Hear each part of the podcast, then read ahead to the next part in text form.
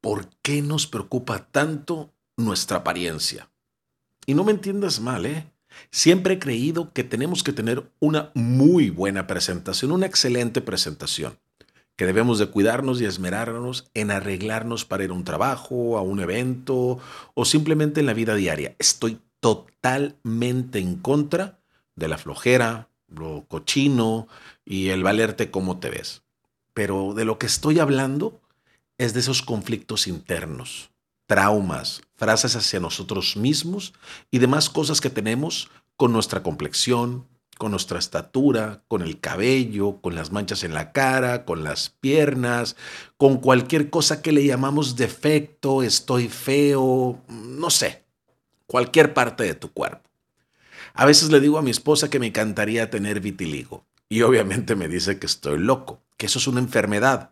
La verdad, después de investigar, entiendo que sí, es una enfermedad, pero que las consecuencias son solamente el cambio en la tonalidad de la piel, o sea, solo de apariencia. Pero, ¿por qué digo semejante aberración de que yo quisiera tener esa enfermedad? Obviamente no es que me muera de ganas o es que me quiera yo enfermar o que no valore la salud, pero lo digo y lo digo en serio, porque creo que las personas que lo tienen tienen un rasgo único que los hace diferente a los demás.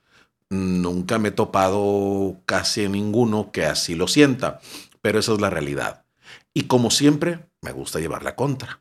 Más acentúan mis ganas cuando veo que en esta sociedad en la que vivimos esas cosas las ven como defectos como defectos físicos, como algo de que avergonzarse, como que hay que taparlo, como que hay que tomar un tratamiento para cambiarlo.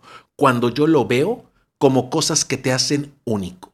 No entiendo las mujeres que se quieren tapar las pecas y las manchas en la cara. A mí se me hacen espectaculares. Y nuevamente, un rasgo diferente al resto de los demás. Creo que tus imperfecciones físicas te vuelven perfecto y único. Sí, Entiendo que algunos de esos rasgos son enfermedades o causan alguna molestia, pero creo que lo agrava aún más porque les preocupa demasiado el qué dirán. Eso sumado a que la sociedad en su mayoría es ignorante e insensible y no entiende que son cosas que uno las tiene no por gusto, sino por nacimiento o cualquier otra circunstancia ajena. Pero para los que los tienen, si ya los tienen, creo que lo mejor sería aprender a vivir con ello. Pero no en forma de soportarlo ya resignado, sino en forma de que es algo muy tuyo. Y si bien no es algo para presumir o sentirse orgulloso, tampoco debería ser algo para esconderse o sentirse menos. Veo mujeres con cáncer que se tienen que cortar el cabello o lo pierden por la quimioterapia y en lugar de apachurrarse, al contrario, sacan turbantes, gorros o se arreglan de tal o cual manera, volviendo suya esa faceta actual por la que están pasando. Es otro ejemplo muy claro de que no es algo que escogiste o que presumas, pero que sí lo tienes. Y si lo tienes, lo mejor es hacerlo tuyo y estar de la mejor forma posible contigo mismo. Siempre he pensado todo eso pero desde que vi a Winnie Harlow, una modelo canadiense jamaiquina, lo reafirmo. Esta modelo ha aprovechado su vitiligo para firmar contratos como modelo, ya que sus rasgos en la piel la vuelven atractiva y sí, única. Googlea para que veas qué hermosa es esta mujer. Es impresionante la cantidad de gente con complejos y traumas hoy en día. Y no es cosa de hoy nada más. Siempre ha sido igual.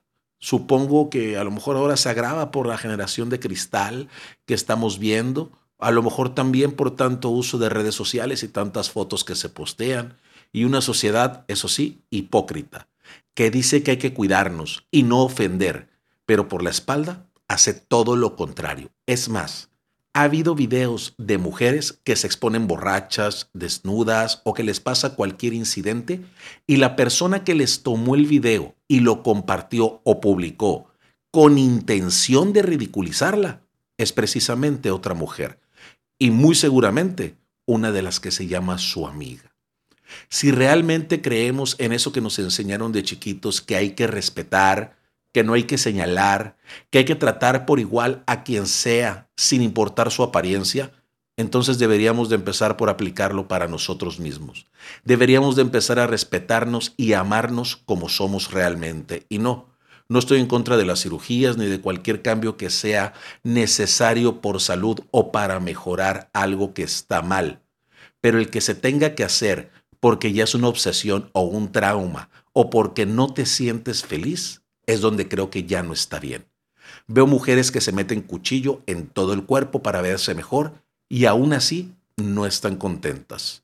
Spoiler, nunca lo van a estar. No se sienten plenas y siguen buscando qué más hacerse.